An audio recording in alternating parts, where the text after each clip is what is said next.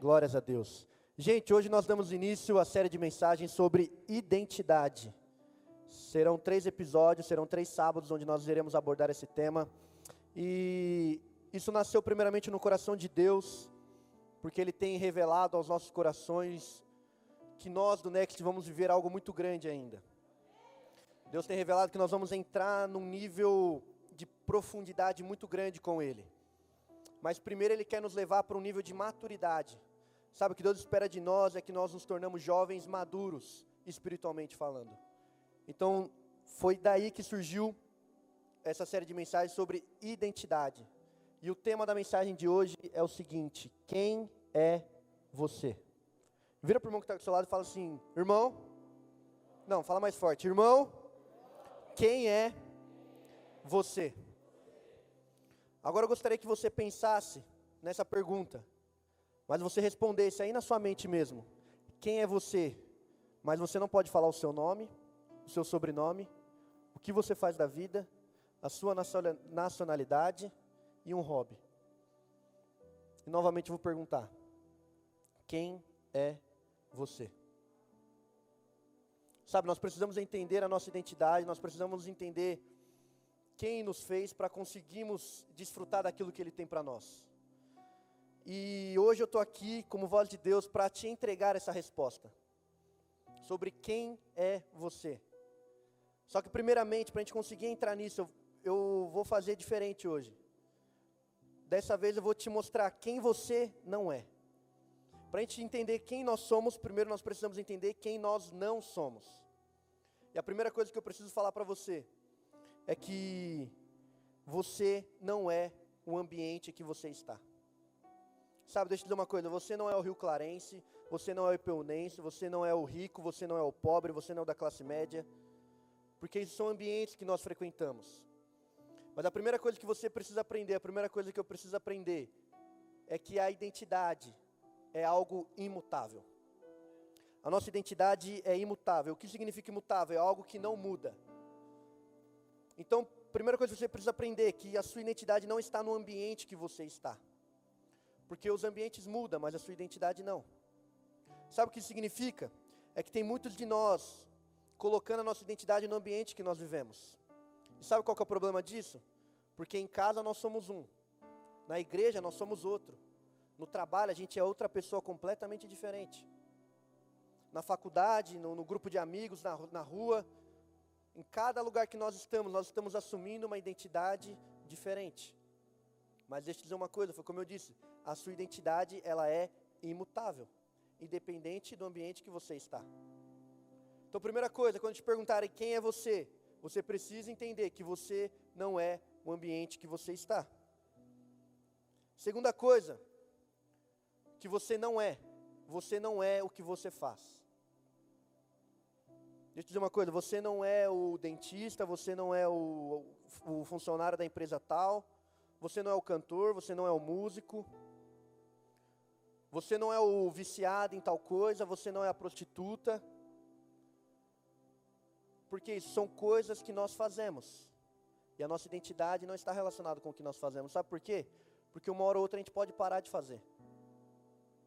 E aí o que acontece? Quando nós paramos de fazer algo, a gente simplesmente não consegue entender qual que é a nossa identidade. Porque nós estamos baseando a nossa identidade naquilo que nós fazemos. E quando isso é tirado de nós, nós entramos numa crise chamada crise de identidade. Para você ter uma ideia, a nossa geração é que mais sofre com essa crise. Pessoas que perdem o emprego têm tirado a própria vida porque só sabia fazer aquilo da vida. Pessoas que viveram 20, 30 anos na mesma empresa, quando tira esse emprego, quando perdeu o emprego na pandemia, eles tiraram a própria vida. Porque estava baseando identidade naquilo que fazia. Isso serve também no mundo espiritual. Deixa eu dizer uma coisa: você não é o voluntário, eu não sou o pastor. Mateus, você não é o músico, você não é o tecladista, porque tudo isso são coisas que nós fazemos. Mas uma hora ou outra a gente pode parar de fazer isso. E aí, onde é que vai ficar a nossa identidade? Deixa eu já dar um alerta. A mensagem de hoje, irmãos, vai ser uma mensagem que vai sair daqui todo mundo refletindo. O meu objetivo nessa noite não é que você saia dando glória a Deus, dando aleluia, dando salto, virando pirueta. Meu objetivo nessa noite é que você saia refletindo sobre o modo que nós estamos levando a nossa vida. Sabe, identidade é, uma, é, uma, é um tema tão sério que nós precisamos abordar. Porque infelizmente nós temos visto nossos amigos se entregando a vícios, nossos amigos morrendo, nossos amigos se perdendo, porque não estão entendendo qual que é a real identidade. Ei, quando te perguntarem qual é a sua identidade, você precisa entender que não é o ambiente que você está. Você precisa entender que não é o que você faz. E você precisa entender que você não é as suas capacidades. Você não é as suas conquistas. Sabe o que nós mais vemos é que tem tantas pessoas definindo a sua identidade naquilo que conquistou. Tem tantas pessoas definindo a identidade no tanto de dinheiro que ganha. Pessoas definindo identidade porque conseguiu concluir um curso na faculdade. Deixa eu dizer uma coisa: você não é esse curso que você concluiu. Você não é. Para a galera que serve aqui na igreja, novamente eu vou dizer: você não é um voluntário. Para a galera aqui da banda, vocês não são músicos. Isso são as nossas capacidades, são as nossas conquistas. Mas eu te pergunto: se nós tirarmos isso de você, o que, que sobra? Ei, você precisa entender, nós precisamos entender que a nossa identidade não é as nossas conquistas. A nossa identidade não pode estar baseada naquilo que nós conquistamos. Porque infelizmente, irmão, essa pandemia veio para provar isso. Uma hora ou outra, tudo aquilo que nós conquistamos pode simplesmente desaparecer. Tudo aquilo que nós construímos uma hora ou outra simplesmente pode sumir. E o que resta? Ei, a sua identidade é algo imutável. Deixa eu dizer uma coisa para você que namora: sua identidade não está na sua namorada ou no seu namorado. Para você que é casado, sua identidade não está no seu esposo ou na sua esposa. Quantas pessoas têm colocado toda a expectativa no parceiro? Quantas pessoas têm colocado toda a sua expectativa no namorado, no esposo? E quando termina, quando divorcia, divorcia, o que acontece? A pessoa tira a própria vida. Porque colocou todas as suas conquistas em outra pessoa. Ei, para você entender quem você é, primeiro você precisa entender que você não é nada disso. Você não é o ambiente que você frequenta. Você não é o que você faz. Você também não é as suas conquistas. E quarto, você não é as suas emoções. Essa sem dúvida é a mais difícil para nós, porque nós jovens nós somos muito nós somos muito emotivo. A gente acorda bem na segunda, na terça a gente já está revoltado, querendo matar todo mundo. Na quarta a gente volta a ser feliz, na quinta a gente já quer matar todo mundo de novo. Sabe, há duas semanas atrás eu conversava com um jovem aqui da igreja e eu fiz essa mesma pergunta que eu estou fazendo para vocês agora. Eu falei, mano, como é que você se define? E ele começou a desabafar, começou, não, eu sou estressado mesmo. Nossa, se pisar no meu calo eu xingo mesmo, estou nem vendo. Eu sou antissocial, eu não deixo no vácuo no WhatsApp mesmo, eu não respondo. Olha, eu sou ranzinho, eu sou sangue ruim. Enquanto aquele jovem falava, o Espírito Santo começava a ministrar no meu coração, dizendo o seguinte: Quantos de nós estamos definindo a nossa identidade nas nossas emoções? Ei, posso te falar uma coisa? Você não é as suas emoções. Você não é o estressadinho, você não é a felizona. Você não é o chorão, você não é a chorona. Ah, eu sou gente boa porque eu choro. Crocodilo também chora, irmão. Você não é as suas emoções. Para de basear a sua identidade nas suas emoções. Tem tantos jovens no nosso meio que tem tanta capacidade, tem tantos jovens que têm um futuro brilhante, mas tem parado no meio do caminho porque está definindo a sua identidade nas emoções. Ah, mas eu sou assim mesmo, eu sou triste. Eu sou sede. Hashtag. Ah, eu, nossa. Ei, você não é as suas emoções, você é muito mais do que isso. Quando te perguntarem quem é você, lembre-se: você não é o ambiente que você está. Você não é o que você faz. Você não é as suas conquistas. Você não é as suas emoções. E agora o quinto: você não é o que falaram de você. Deixa eu dizer uma coisa: você não é o apelido que te colocaram na infância. Você não é o bullying que você sofreu. Você não é o que falaram de você. Posso dizer uma coisa? Você não é nem o nome que você tem. Sabe por quê? Porque isso foi uma pessoa que escolheu, foi seus pais que escolheram. E depois que você casa, você pode até mudar seu nome se quiser. Hoje em dia você pode mudar seu nome. Nós entendemos que a nossa identidade é imutável. Então entenda, irmãos, a sua identidade não é o que falaram de você. Quando a gente fala sobre coisa ruim é fácil, né? Tipo, ah, você não é o apelido, você não é o bullying, mas isso serve para as coisas boas também que nós ouvimos. Pode dizer uma coisa, irmãos, você não é o elogio que você recebe. Você não é as curtidas que você recebe no Instagram. Você não é, menina, você não é só porque você tem várias mensagens no WhatsApp de vários meninos, isso não é a sua identidade. Sabe por quê? Deixa eu dizer uma coisa. Hoje, esse menino te chama de linda. Só que com o tempo, a beleza passa. E é normal. Com o tempo, a pele muda. Com o tempo, os quilinhos a mais vêm. Faz parte. Com o tempo, começa a aparecer espinha. Com o tempo, tudo que estava durinho começa a ficar mole.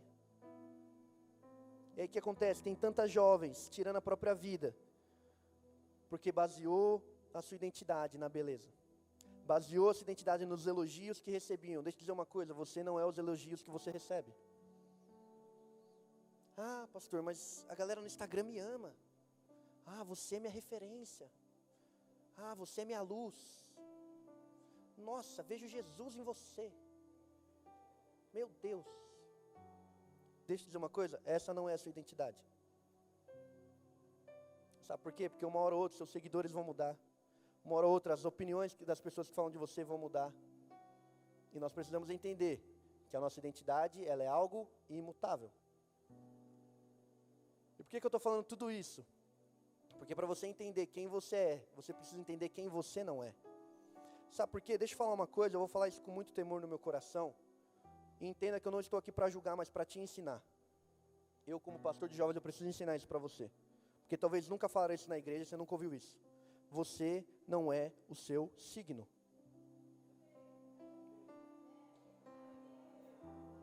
Não se manifesta. Sabe por quê, irmãos? Porque às vezes não te ensinaram isso, mas eu vou te ensinar agora. Você não pode basear sua vida no que um terceiro que não te conhece fala algo sobre você só pela data do dia que você nasceu. E eu, foi como eu disse, eu não estou falando para constranger, não estou falando para humilhar, não, nada disso, para te ensinar, talvez nunca te ensinaram isso. Mas eu comecei a olhar os seguidores do Next, e o que eu mais vi era o seguinte na biografia: cristã e escorpiana. Arroba next.rio claro na bio e embaixo, gêmeos. Mas talvez não te ensinaram, mas eu estou aqui para te ensinar. O signo não pode definir a sua identidade. Sabe por quê, irmãos? É impossível uma criatura definir uma outra criatura. Você nunca vai ver um copo definindo outro copo. Você nunca vai ver uma luz definindo uma outra luz. O único que pode definir quem nós somos é o nosso Criador. Então, quando perguntarem quem você é, você precisa entender que nenhuma pessoa pode definir quem você é, porque todos nós somos criaturas. E criatura não define criatura. O único que pode nos definir é quem nos criou. E sabe o que ele diz em Gênesis, quem nós somos? Façamos o homem a nossa imagem e a nossa semelhança. Oh Espírito Santo. Ei, deixa eu dizer uma coisa, você é imagem e semelhança do seu Deus. Eu vou perguntar novamente. E responda aí no seu coração. Quem é você? Talvez você viveu a sua vida inteira achando que a sua identidade estava no emprego que você tinha. Talvez você passou a vida inteira achando que a sua identidade estava no que diziam sobre você. Talvez você passou a vida inteira tentando provar que você era alguma coisa. E dizer uma coisa, você não precisa provar nada. Porque criatura não define criatura. O único que pode nos definir a nossa real identidade é quem nos criou. E ele disse que nós somos a imagem e semelhança dele, e isso é o suficiente. Faz sentido isso? Então agora eu posso começar a pregar. Isso era só a introdução para você entender quem você não é. Então, recapitulando: você não é o ambiente que você frequenta, você não é o que você faz, você não é as suas conquistas, você não é as suas emoções e você não é o que falam de você. Fechou? Vamos começar? Abra sua Bíblia em Mateus capítulo 16. Vou tomar uma água aqui. Mateus 16, nós vamos ler a partir do verso 13.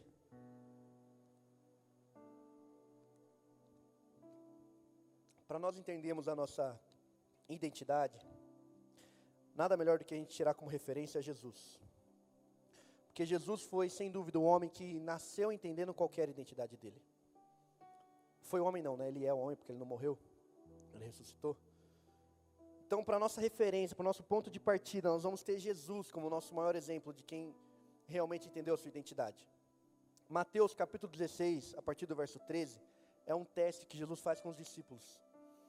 Que diz o seguinte: Quando Jesus chegou à região de Cesareia de Filipe, perguntou aos seus discípulos: Quem as pessoas dizem que o filho do homem é? Aqui Jesus estava fazendo um teste com aqueles discípulos. Ele queria saber como é que as pessoas definiam ele. Ele queria saber o que as pessoas pensavam dele. E olha o que os discípulos responderam, versículo 14. Eles responderam: Alguns dizem que o Senhor é João Batista, outros que é Elias, e outros ainda que é Jeremias, ou um dos profetas. Pausa aqui, depois a gente termina de ler a gente consegue entender que os discípulos e, aquela multidão estava definindo Jesus baseado no que ele fazia. Porque fala o seguinte: você é como João Batista, porque Jesus também batizava. Ah, você é como profeta, porque Jesus também profetizava. Ah, você é como Elias, você é como fulano, como ciclano. Você como, consegue entender que estavam tentando definir a identidade de Jesus baseado no que Jesus fazia? Mas nós já entendemos que a nossa identidade não está naquilo que nós fazemos. Aí Jesus continua o teste, porque isso era a resposta da multidão. Agora ele vai perguntar para os discípulos: E vocês? perguntou ele: Quem vocês dizem que eu sou? Simão Pedro respondeu: O Senhor é o Cristo, Filho do Deus vivo. Ponto final. Esse ponto final para mim é crucial. Sabe por quê? A pastora Alissa falou um pouco disso e é uma realidade. Quando Jesus é batizado por João Batista, o céu se abre, o Espírito Santo vem em forma de pomba e todo mundo escuta uma voz dizendo: Este é meu filho amado em quem eu tenho prazer. Ponto. Você concorda comigo que Deus poderia falar outra coisa naquele momento? Ele poderia falar: Este é o meu escolhido em quem eu tenho prazer. Este é o meu profeta em quem eu tenho prazer. Esse é o cara em quem eu tenho prazer. Mas ele faz questão de dizer: Este é o meu filho amado em quem eu tenho prazer. Sabe por quê? Porque a identidade, a nossa identidade não está relacionada àquilo que nós fazemos. O que é interessante é porque Pedro, mais para frente, Jesus vai falar que ele recebeu uma revelação direta dos céus. E a revelação é simples: Tu és o Cristo, filho do Deus vivo. Ponto. Não era o que Jesus fazia, não eram os milagres que Jesus operava, não era o sacrifício de Jesus na cruz, não era nada disso. A revelação do alto era: Tu és o Filho, Filho do Deus Altíssimo. Travei. Tu és o Cristo, Filho do Deus Altíssimo. E aí nós começamos a entender algo. E eu vou falar bem devagarzinho para a gente conseguir entender. A sua identidade não é quem você é. Vou repetir que pode parecer confuso. A sua identidade não é quem você é. Sabe por quê? Se a gente pegar a palavra identidade, ela começa dizendo identidade. Eu acho que você já ouviu essa expressão de idem. Idem significa igual a. Então nós começamos a entender que a nossa identidade não é quem nós somos, mas a nossa identidade é igual a quem nós somos. Uau! Essa foi forte. Vou repetir, vou repetir. Anota isso aí. Posta nos stories. A nossa identidade não é quem nós somos. A nossa identidade é igual a quem nós somos. E sabe igual a quem nós somos? Igual ao nosso Pai. Você pode aplaudir a Jesus por isso?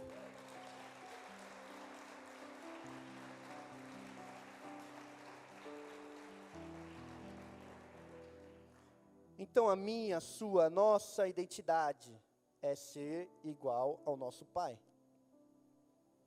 O grande desafio é exatamente esse: representar o nosso Pai, aonde quer que nós fomos.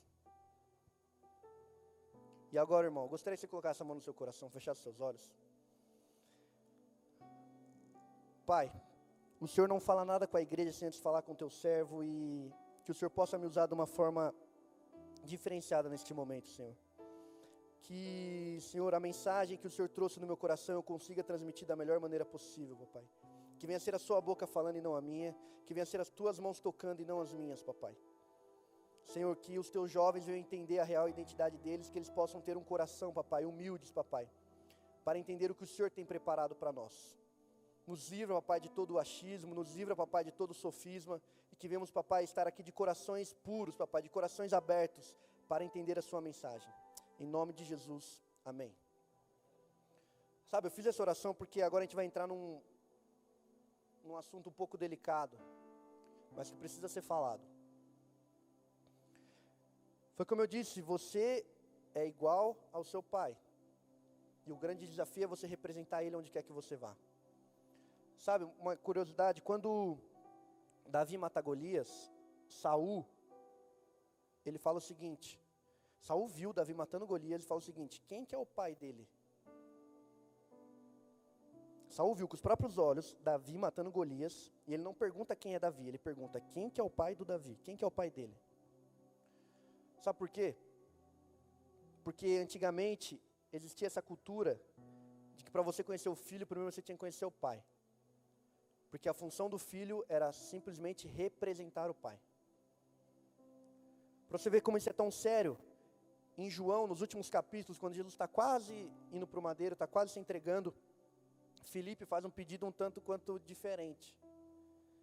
Ele fala o seguinte: Jesus, mestre, nos revele o Pai, e isso basta.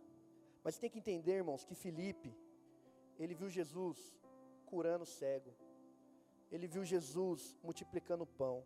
Ele viu Jesus curando paralítico. Ele viu Jesus curando leproso. Ele viu Jesus perdoando os pecados. Ele viu tudo isso. E sabe o que ele pede? Como se fosse o último pedido dele. Jesus, nos revele o Pai, e isso basta. Sabe por quê? Porque Felipe entendeu que para você conhecer o Pai, você precisa estar diante do Filho. E é isso que Jesus responde. Fala, Felipe, você me conhece, isso basta. Quem vê o Pai, quem vê o filho, vê o pai. Ou seja, nós entendemos que a nossa identidade é que nós somos igual ao nosso Deus, que nós somos igual ao nosso Pai.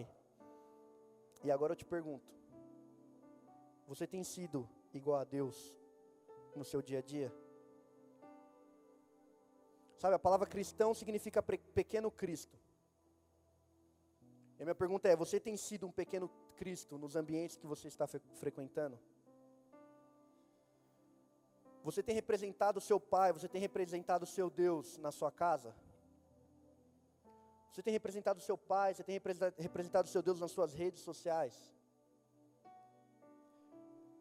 Sabe que a partir de hoje você faça a seguinte pergunta: O que Jesus faria no meu lugar? Lembra que eu conversava com aquele jovem há duas semanas atrás?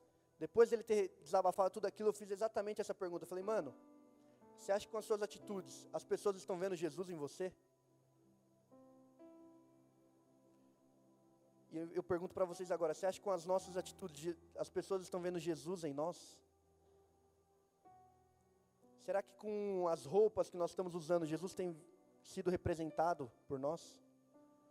Será que o que nós comemos, o que nós bebemos, as músicas que nós ouvimos, as brincadeirinhas que a gente faz no Instagram, as, co as coisas que nós curtimos, as pessoas que nós seguimos,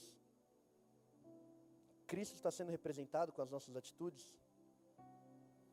Irmão, eu não estou aqui para trazer julgamento para ninguém, porque, como eu disse, essa palavra falou primeiramente comigo. Estou aqui apenas transmitindo o que Deus pediu para transmitir. Ele quer que nós nos tornamos jovens maduros e pessoas maduras, elas têm que ouvir algo um pouco mais, mais sério. Sabe, pular, é uma, pular aqui no Next é gostoso. Dançar, jogar cadeira para o alto, tudo isso é maravilhoso. Isso vai continuar no nosso meio, isso nunca vai acabar. Mas nós precisamos amadurecer. E a pergunta de hoje é: você tem sido como Jesus nas suas atitudes? Ei, isso serve para todo mundo, irmãos. Ei, voluntário, você que já serve aqui no Next. Vim aqui segurar uma plaquinha, vim aqui cantar, vim aqui pregar, é muito fácil. Porque aqui todo mundo é santo. Mas o que a gente tem postado no Instagram? E as músicas que a gente tem postado? E as fotinhas sensual que a gente tem postado? Isso, irmão, serve para homem e para mulher, tá? Às vezes, às vezes a gente fala de fotinho sensual, acha que é só para mulher, mas tem muito homem aí, tem muito marmanjo tirando foto sem camisa, fazendo biquinho. Irmão, você acha que você está representando Cristo com isso?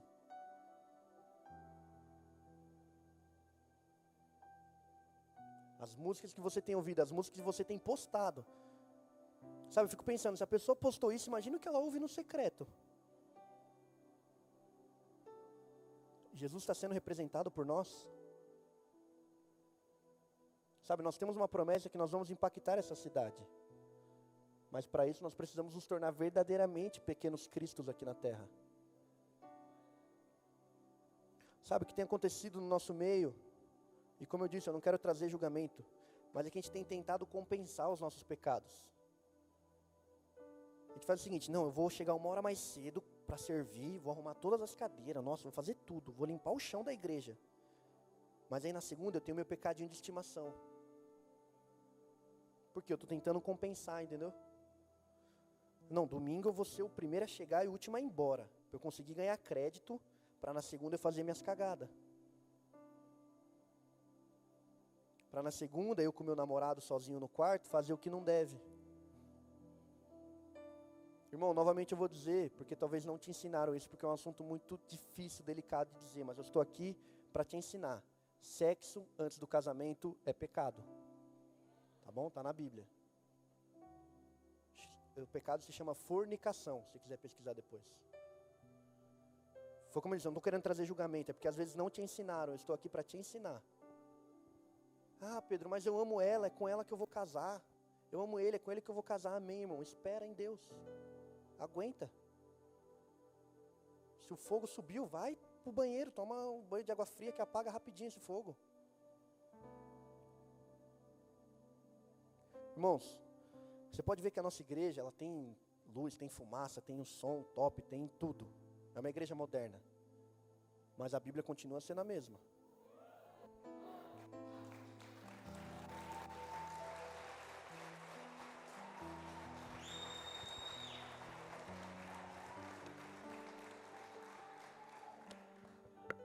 Pecado continua sendo pecado. Sabe, a gente tem, de terça-feira a gente tem uma mentoria com os pastores aqui da igreja. E nos últimos tempos, algumas outras pessoas fora da igreja têm se levantado contra nós, criticado a nossa igreja, o modo como a gente trabalha. E o pastor João falou algo muito forte, eu já falei isso aqui, mas eu gostaria de repetir. É que na igreja novo, não é que pode tudo, é que pode todos. Tem muita gente criticando a nossa igreja porque fala, não, lá é fácil, lá a porta é larga, lá você pode chegar a fazer o que você quiser. Irmão, pecado é pecado. Aqui a gente aceita todos, mas nós não aceitamos o pecado. E por que, que eu estou falando isso? Porque Jesus está nos levando para um nível de maturidade. E chegou a hora de a gente deixar os nossos pecados de estimação. Chegou a hora de a gente abandonar essas práticas que só tem feito a gente paralisar.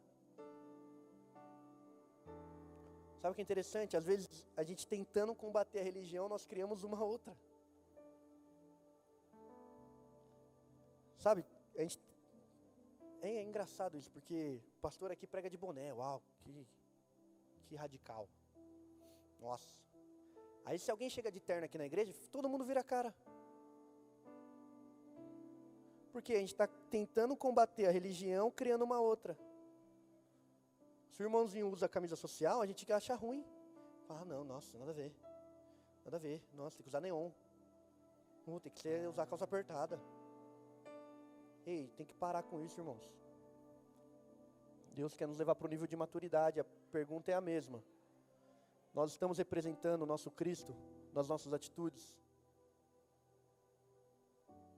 Como eu disse, hoje é um culto que não é para a gente sair dando glória a Deus, aleluia. Hoje é um culto para a gente examinar o que a gente tem feito. Sabe, se tem uma certeza que eu tenho, é que Jesus está voltando. Eu tenho certeza que você já ouviu isso. Quem tem mais de 5 anos de igreja aqui? Levanta a mão para eu ver. Eu tenho certeza que você já ouviu isso, para você que tem mais de 5 anos. Faz 23 anos que eu sou da igreja, e desde que eu nasci eu escuto isso. Mas agora parece que está diferente as coisas.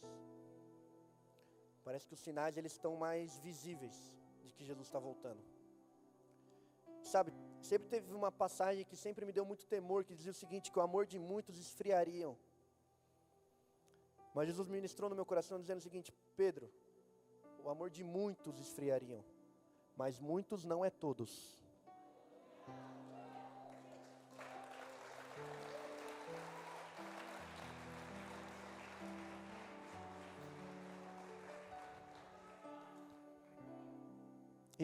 Mundo lá fora pode estar completamente perdido, irmão, mas nós não vamos baixar a guarda.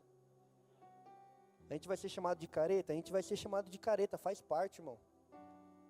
Sabe por quê? Eu vi uma frase uma vez, e ela tem queimado no meu coração muito forte, que diz o seguinte, pastor Bernardo Mota, lá da, de, do Next de Niterói. Ele tem uma frase que diz o seguinte: Não aceite ser aplaudido por pessoas que vaiarão Jesus. Sabe, a nossa geração tem tanto, a gente está tentando tanto lacrar, a gente está tentando tanto ser good vibes, que a gente está sendo aplaudido por pessoas que vaiaram Jesus. E irmãos, o Evangelho é o mesmo, a palavra é uma só. A gente não pode aceitar ser aplaudido por pessoas que vaiariam Jesus, por pessoas que não querem conhecer o amor de Jesus. E aí, deixa eu dizer uma coisa, faz parte da caminhada cristã ser zoado. Se prepara, se você não foi ainda, você vai ser. Mas pode ter bom ânimo, que isso significa que você está no caminho certo. Significa que as pessoas estão vendo diferença em você. Sabe, se a gente precisar ser careta, a gente vai ser careta. Porque pecado é pecado. Ah, mas a Bíblia não fala nada sobre tal assunto. Bíblia fala que pode beber um pouquinho, só não pode ficar bêbado. Ah, irmão, pelo amor de Deus, vai se converter.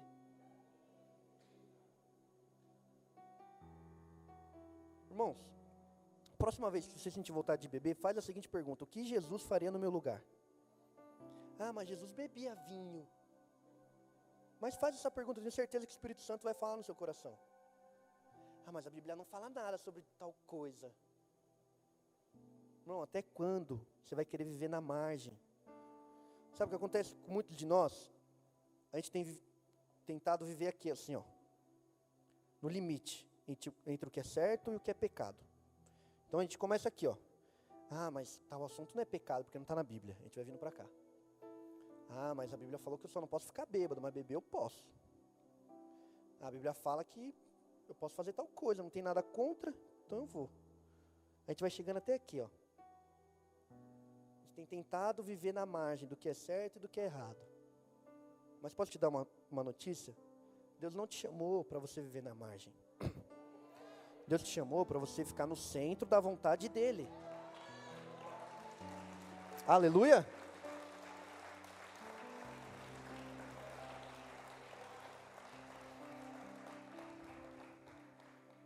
Irmão, nós não nascemos para ficar na margem. Aquilo ali é muito pouco, aquilo é muito superficial que Deus tem para nós é viver no centro da vontade dEle.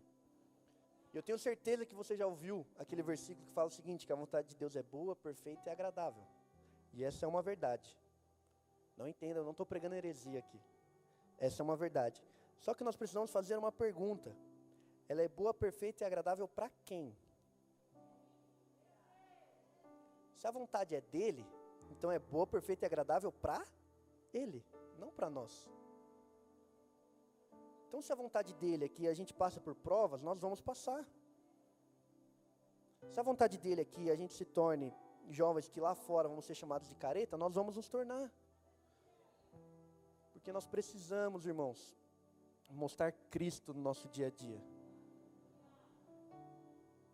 Ei, nós entendemos que a nossa identidade é que nós somos igual ao nosso Pai, que nós somos igual a Jesus Cristo.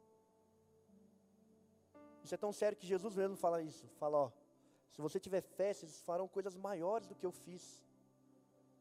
Irmão, você já imaginou isso? Você imaginou pessoas sendo curado de tumor no meio do culto? Que bênção. Já imaginou pessoas largando drogas aqui no altar, porque isso já foi profetizado no nosso meio? Que bênção. Mas para isso, precisamos ser igual ao nosso Pai é. Precisamos, com as nossas atitudes, com o nosso dia a dia, transparecer Jesus para as pessoas.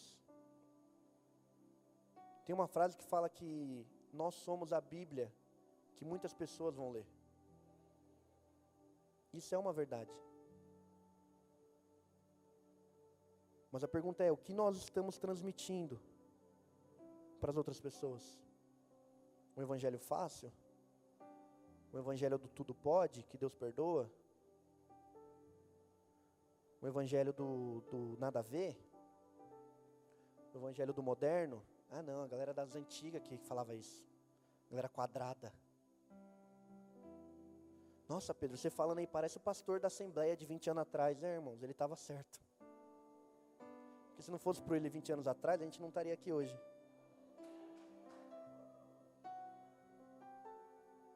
Sabe, nós não podemos rejeitar o que a geração antiga nos ensinou. Sabe, tem tanto jovem querendo ser usado por Deus, mas não consegue nem respeitar a própria mãe. Tem tanto jovem tentando ser missionário, não, vou para as nações, uau! Mas não consegue nem lavar a louça de casa.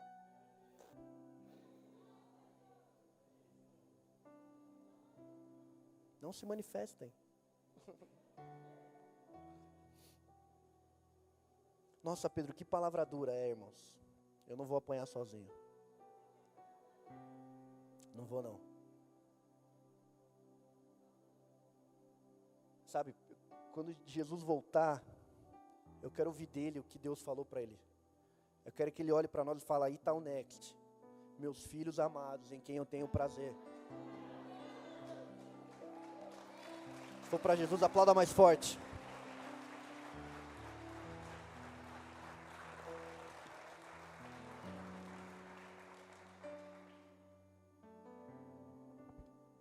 Então, a partir de hoje, quando te perguntarem quem é você, você já sabe quem você é.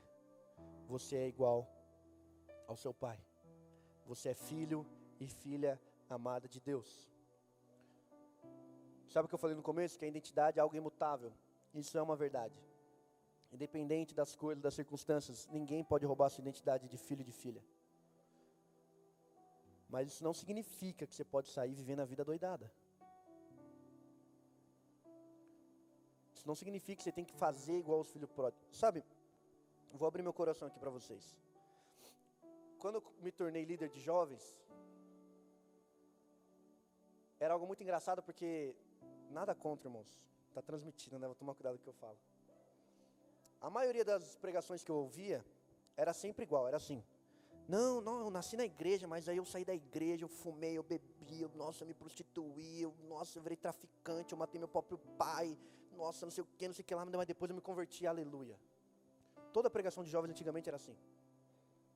Era sempre assim. Aí vinha a irmãzinha, não, porque eu era bruxa, eu era do centro de macumba, eu não sei o que, eu matei não sei quem, eu, nossa, não sei o que, não sei o que, mas eu me converti, não sei o que, não sei o que lá. Aí fui eu assumir os jovens. Nascido na igreja. Nunca bebi. Nunca fumei. Sou virgem, não tenho vergonha de falar nunca fui numa festa, nunca fiz nada disso. Eu falava, Deus, como é que eu vou pregar? Se eu não tenho nenhuma vida louca para contar. A coisa mais louca que eu fiz foi beber manga com leite. Como é que eu vou pregar? Ninguém vai gostar da minha pregação. E Deus ministrou no meu coração falando, filho, é exatamente por isso que eu te escolhi.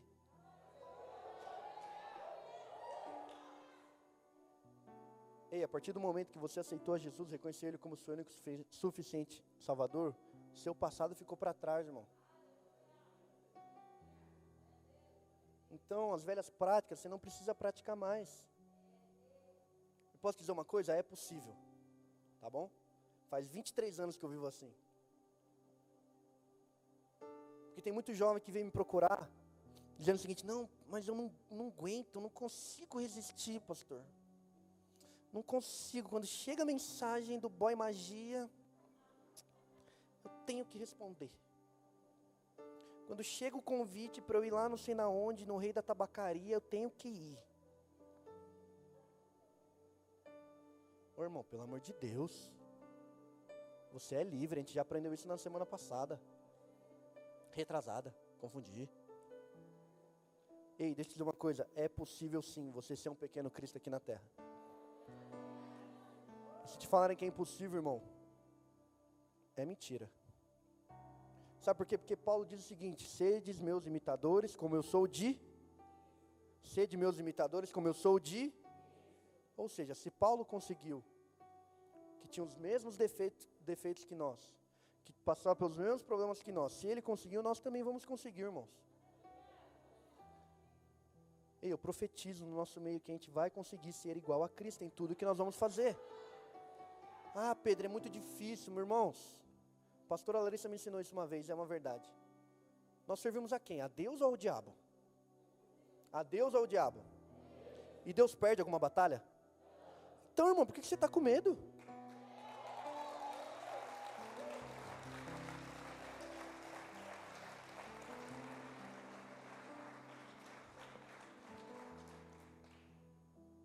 Se ele prometeu, ele vai cumprir.